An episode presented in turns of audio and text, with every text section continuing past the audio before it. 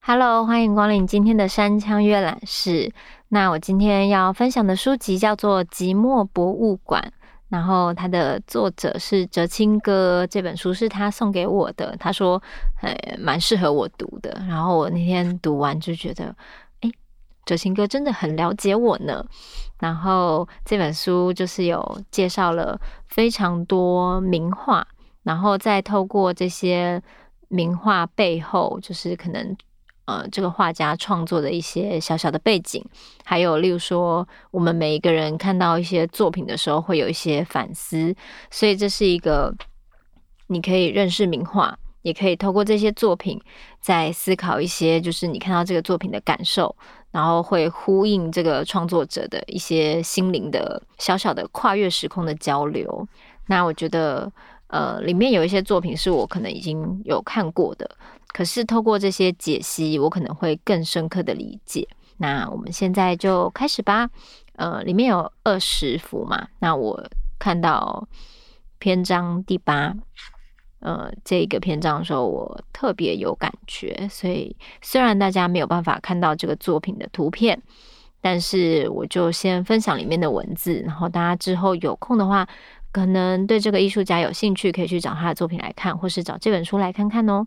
好呃，第八篇章，努力去学习孤独，也是一种对自己的好。然后这里的作品是杰克梅蒂的，他的作品，呃，我用文字形容的话，就是你会看到这个雕塑作品，就是好像是一个人的，嗯，轮廓，但是他并没有五官，所以好像是我们世界上任何一个人的影子，然后细细长长的。然后，但你看得出来，他是一个人，对，大概他的雕塑作品都长这样。开始喽，看清楚渺小与单薄，生命另有一番柳暗花明。常常搭大众运输工具通勤的你，或许也有差不多的经验。行进中的车厢挤满了人，差不多的时间，差不多的脸孔，差不多的兵荒马乱，差不多的百无聊赖。就在当下，突如其来的急刹车。或是太冲太用力的启动，站在旁边的人一个重心不稳跌了过来，也许是高跟鞋或皮鞋，就这样直挺挺的踩下去，一时之间你痛得说不出话来。令人恼怒的是，踩的人却连一句对不起也没有，莫名其妙的一整天的心情就从这里开始不顺。明明知道对方不是故意的，却怎么样也咽不下这口气，满腹不快无处发泄，开始对自己生闷气。是因为自己不敢大声说出“你踩到我的脚”而生气吗？或是因为那个人“我也是受害者”的无辜表情而生气？亦或是单纯的对世界不满？原来我们以为的自由意志竟是如此脆弱不堪一击，一位无心之人的无心之过就足以折腾你我许久。在虚胖的自尊背后，原来我们以为的不屈，也只是色厉内荏的乖张罢了。但是，当我们看清楚自己的渺小与单薄时，生命另有一番柳暗花明。不要浪费时间在事物堆积起来的诠释，尤其不要花时间在质疑事物的真实与否。哲学家胡塞尔曾经提出这样有意思的见解：先别管这些人事物究竟如何，尽可能去描述它。根据他的说法，生命的真相就在于真实的描述被看见。是不是尽可能的去描摹人的存在，就能明白人的真实是什么呢？于存在主义的虚无中落地生根。存在主义艺术大师杰克梅蒂相信，人在现实之中的真实是孤独、单薄、颤抖且支离破碎的。走过强烈表达自我感受的后印象派，走过注重纯粹造型表现的野兽派，走过企图从心意征服。空间与时间的立体主义，走过以非理性拼贴幻想及梦境的超现实，走过二十世纪最颠覆动荡的岁月。杰克梅蒂的艺术最后存在主义的虚无中落地生根。就某些观点来看，存在主义是一种远离与反抗的哲学。千年以来，哲学家尝试解释世界万物的基本问题，但面对我为什么活着，我活着的目的是什么？为什么我总是感到困惑不安？我和世界的关系如何？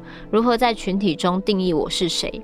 这一切与我有密切关联的问题，传统哲学却提不出一套让人心悦诚服的说法。尤其在二次世界大战之后，人们开始认真思考，原来活着也不是那么理所当然。是啊，绝大多数的人在绝大部分的时候都不会认真思索我为何而活的意义。活着就只是单纯的活着而已。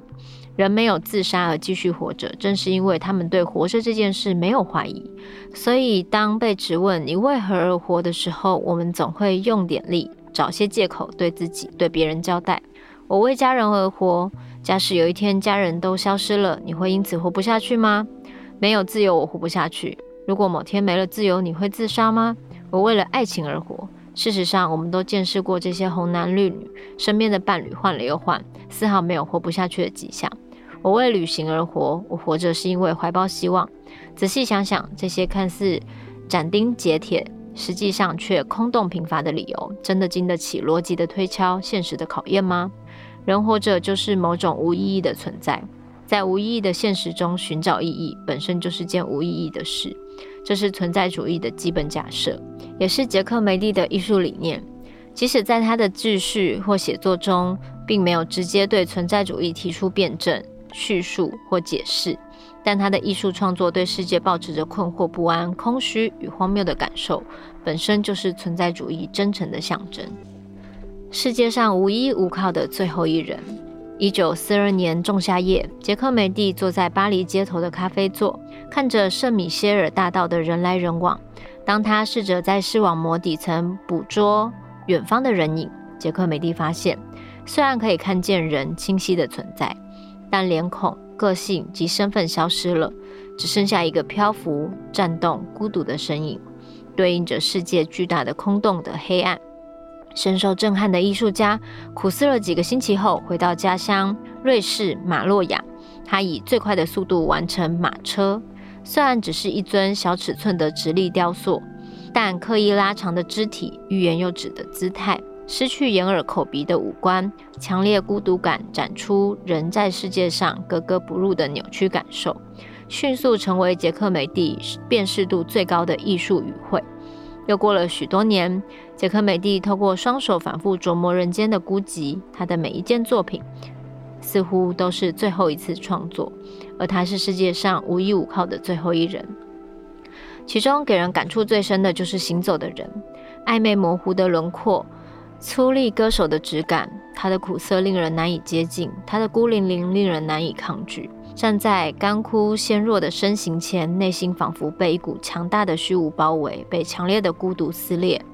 一个人究竟要累积多少落寞失意，经历多少忧患沧桑，背负多少悲寂哀惊，才有办法消化琢磨成如此模样？孟克透过声嘶力竭的呐喊，将内心的郁闷宣泄出来，但杰克梅蒂却把所有的苦闷深藏在心中，没有嚎啕，没有叹息，不需要向世界解释，世界也无需讨好我。沉默木然是承受不公不义、捍卫自我尊严的最终防线。唯一能做的就是提起脚步，继续向前。关于生命的真相，查拉图斯特拉如是说。有段文字这么写着：一切都相同，一切都是徒劳。尼采的结论是：世界毫无意义。我们总在跌跌撞撞中寻找生命的价值与意义，但眼前的路分歧交错，谁能告诉我哪条路是正确的？而什么样的人生才有意义呢？当我们与世界话不投机，最终也只能选择沉默，也只能沉默。行走的人在前进的动态中，带有薛西弗斯式的悲凉，一种明知不可为而为之的壮烈。过去的我们知道自己是谁，从何而来，为何而走，但成年的我们却开始遗忘，开始不确定，开始迷惘。我们不知道往前去向何方，也不晓得终点落在何处。但别无选择的你我，唯一还能做的是静下心。倾听自己的声音，凝聚每一分微小的能量，迈步向前，继续寻找生命的出路，完成自己。沙特说：“他人就是地狱，太在乎世界的结果，就是坠入自怨自艾的无间地狱。保持自己的孤独，也就能维持自己的独特性，穿越人世的荒凉，悲观的杰克梅蒂在清楚看见生命的脆弱与虚假后，将所有的负面消极化为不断向前的意志。只有继续行走，生命才有意义。过去所有的努力才有价值。努力去学习孤独，也是一种对自己的好。嗯，我我看完我就觉得啊，天哪！就是看到这些作品，就不再只是没有脸孔。或是没有辨识度的人，他其实就是存在我们每一个人心中的那些不知道自己该如何的那种不知所措的一个形态。然后，关于孤独、关于寂寞，大家一直想避免的这些感受，因为这不是一个会让人感受很舒服的一些情绪嘛，它一直来，一直来，一直来。可是我们活着，它就是会。一直在你无预警的时候，可能袭击你。那你要怎么样学习与你的孤独或是你的寂寞相处？怎么样知道这些感受来袭的时候，你去明白你存在这个世界上到底是有什么样的意义，或是甚至就像这些哲学家说的，它本身是没有意义的。那你在这个没有意义中去寻求意义，你去寻求你存在的各种原因。然后你始终找不到答案，那如何呢？其实好像能做的也就是继续走下去，往前走，你才可能看到更多你停留在原地看不到的风景。嗯，然后我觉得，嗯，无论你生活中面对任何可能让你有不安或是孤独、寂寞的感觉的时候，也许透过这些作品，你会发现其实。你的感受，如果别人也有，或是透过作品，你可以唤醒你的感受，去正视你的感受，那你就不是你真正想的那么孤独。人也许是一个很脆弱的生物，但是有时候也许不如你想的真的那么脆弱。当你面对很多事情的时候，其实继续往前都还是可以解决的。嗯，那。如果你刚好卡住了，我觉得透过这些艺术创作，还有透过这些一篇一篇艺术家背后创作他观察到的事情，也许我们可以再透过艺术来反观自己，跟他做个呼应，这样子。